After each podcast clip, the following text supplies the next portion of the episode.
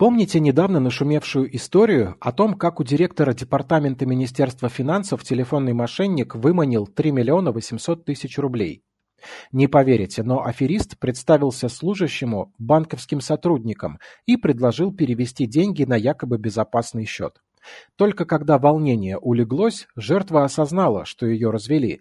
Полицейские уже задержали мошенника, но сколько таких остается в тени и до сих пор не поймано, страшно представить, ведь новости о том, как кто-то отдал все, часто последние деньги, телефонным аферистам появляются почти каждый день. Почему люди такие доверчивые? От чего это зависит? Действительно ли мы все в зоне риска? Какие методы помогают преступникам обводить граждан вокруг пальца? Бриф искал ответы. Бриф Спешл. Эксперты по поведенческой психологии говорят, что у мошенников целый арсенал специальных средств воздействия. Иногда используется даже гипноз. Такие случаи зафиксированы. Возможно, и вы когда-то видели, как человек со стеклянными глазами отдает на улице посторонним людям что-то ценное. Но даже когда люди вроде бы в сознании, а контролировать себя не могут, это тоже результат работы техники внушения. Чаще всего аферисты используют нейролингвистическое программирование. Как ни относись к НЛП, эта система работает. Коротко говоря, это направление, которое изучает методы коммуникации и способы воздействия, то есть манипуляций. Например, самая простая и достаточно известная техника – это принцип трех «да», которую еще называют правилом Сократа. Задай человеку три вопроса, на которые он точно ответит «да», а потом тот вопрос, на который хочешь получить утвердительный ответ. После трех утверждений четвертое будет выдано на автомате. У вас есть минутка? Вы живете в этом городе? Пользуетесь общественным транспортом? Можете оплатить мне проезд? Ну, как-то примерно так.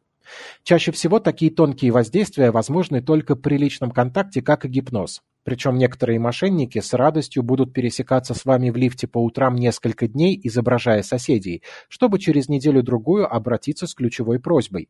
Здесь эксперты советуют обращать внимание на новых людей в своем окружении и стараться помнить о том, что перед вами малознакомый человек. То, что помогает мошенникам и в телефонных разговорах, и в личном контакте, это речь. Она способна разрушить системы безопасности нашего мозга.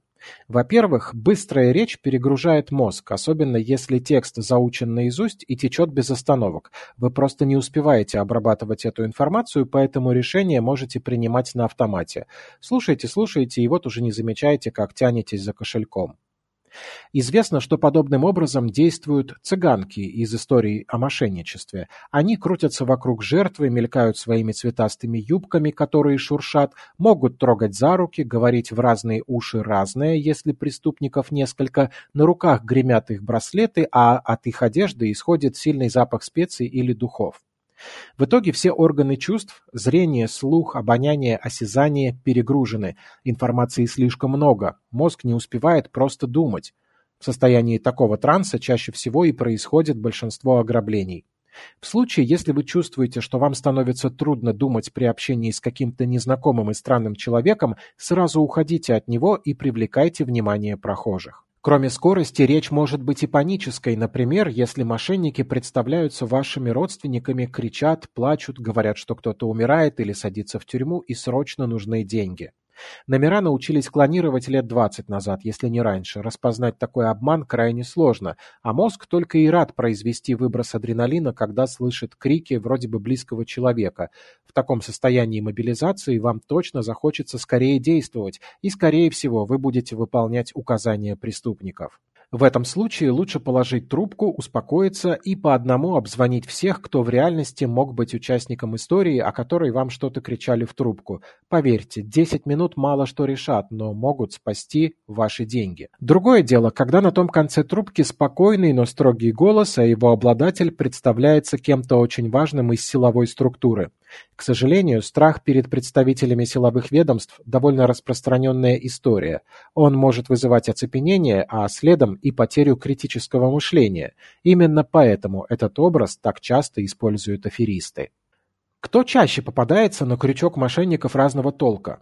Не поверите, но дело не в возрасте и часто даже не в умственных способностях. В основном на обман клюют люди, которые привыкли быть жертвами. Они уверены, что их и так обманывают, используют, нарушают их права, поэтому, когда кто-то звонит им, чтобы якобы защитить, они получают то, чего так давно не хватало, и пользуются этой псевдозащитой себе в ущерб. Но поработать над чем есть почти всем. Так, например, в нашей и многих других культурах отказ – это проявление бестактности. Те, кто изжил в себе этот бесполезный предрассудок, прекрасно себя чувствуют, когда бросают трубки, хамят звонящим спамерам и резко отвечают проходимцам с улицы. Отстаивать свои личные границы нужно и важно, иначе здесь у вас попросят две минуты, там дадут ненужный флаер, а потом и мошенник может подойти, и вы еще и с деньгами расстанетесь. Вряд ли это менее важно, чем сохранять образ хорошего, воспитанного человека.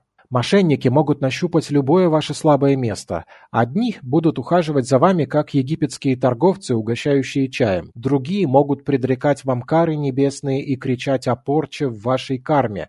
Третьи просто раскопают о вас какую-то личную информацию и скажут, что они из органов, а вы поверите. Слабые места есть у большинства людей. Почти у всех. Кто-то может нащупать и ваши.